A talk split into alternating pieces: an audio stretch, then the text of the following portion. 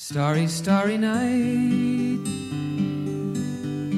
Paint your palette blue and gray. Look out on a summer's day with eyes that know the darkness in my soul. Shadows on the hills. 陌生人广播能给你的小惊喜与耳边的温暖。亲爱的听众朋友，欢迎收听我们今天的节目，我是你们的节目主播小大。今天的节目中呢，我们要为大家推荐一本书，书名叫做《共情的力量》，作者呢是哈佛大学医学院教授乔拉米卡利。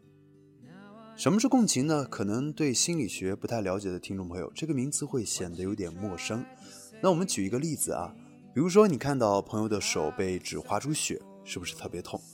或者说在微博朋友圈里读到炎炎夏日下拾荒老人的新闻，观察别人的痛苦，能够唤起你深深的痛苦和悲伤。这种感受就是共情，也就是设身处地的理解他人感受的能力。其实啊，我们平时在陪伴和安慰朋友的时候，可能都无意识的运用过共情，或者说更多的是同情。那么，共情和同情的区别在哪里呢？同情就是我掉进了井里，黑漆漆的一片，正当我害怕无助的时候，你趴下来陪伴并且安慰我。我知道这种感觉。但你要知道，你并不孤单，而同情是，你一直在井口往下看。哦不，这真的很难受哎，好可怜哦，并且试试分散注意力，扯开话题。他会说：“那要不要吃块三明治？或许你会好一点。”所以说啊，共情是设身处地的为他人着想，同情是从自己的角度出发理解。共情是我懂你的感觉。同情是你真可怜，共情呢是倾听，不加评论和批判，而同情是擅自给出很多的意见和评论。共情是人类最美好的情感，它赋予你体验别人感受的能力，能够让你进入到对方的精神境界，感受到对方的内心世界，能够让你将心比心的换位思考，并且对对方的情况做出恰如其分的应对。这是一种让人相处起来觉得很舒服的体贴。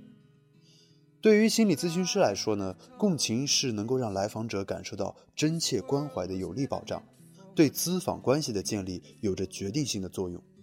而对于我们普通大众而言，共情能力也深刻地影响着我们的人际关系，可以改善我们的亲密关系、亲子关系和职场的关系。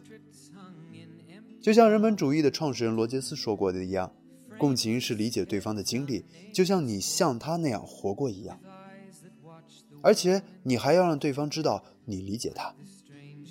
共情是基于人类共同的心理沉淀，共情让我们懂得他人，而不是成为他人。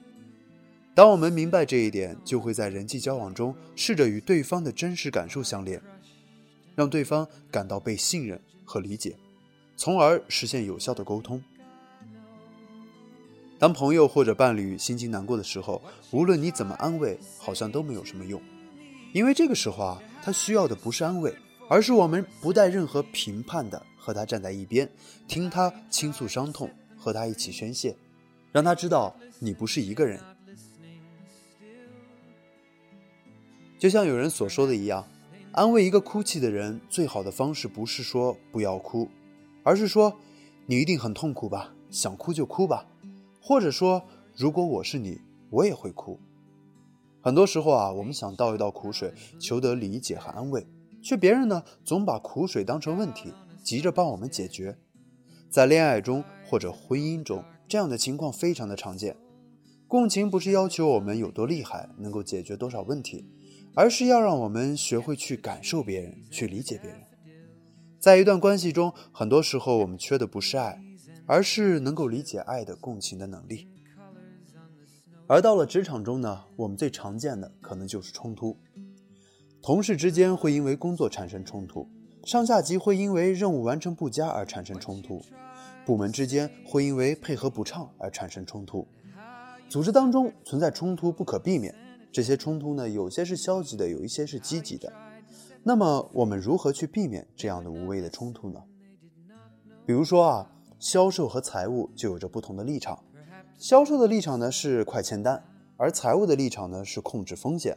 正是因为大家都是从自己的立场考虑问题，缺乏共情，所以说呢，我们会经常看到争执在所难免。如果这个时候啊，两个部门的人能够从公司的整体利益出发，在控制风险的前提下，尽快拿下客户，进行沟通协商，我想啊，这一场冲突也许会很快的化解。而对于冲突的化解或者避免，这其中最佳的思维模式就是共情思维。那些在职场中游刃有余的职场达人，往往都是共情思维的高手。共情啊，真的是我们每个人都需要去学习的重要一课。如果你对今天的内容感兴趣，欢迎购买这本书《共情的力量》进行学习。感谢本期节目的内容提供者公众号开森心理，也欢迎你呢关注我们陌生人官方微信公众号。声呢是声音的声，可不是生孩子的生。陌生人广播能给你的小惊喜与耳边的温暖。感谢你的收听，我是交大，我们下一期节目再见。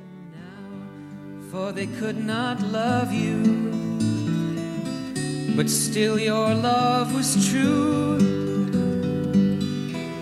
And when left inside on that starry, starry night, you took your life as lovers often do.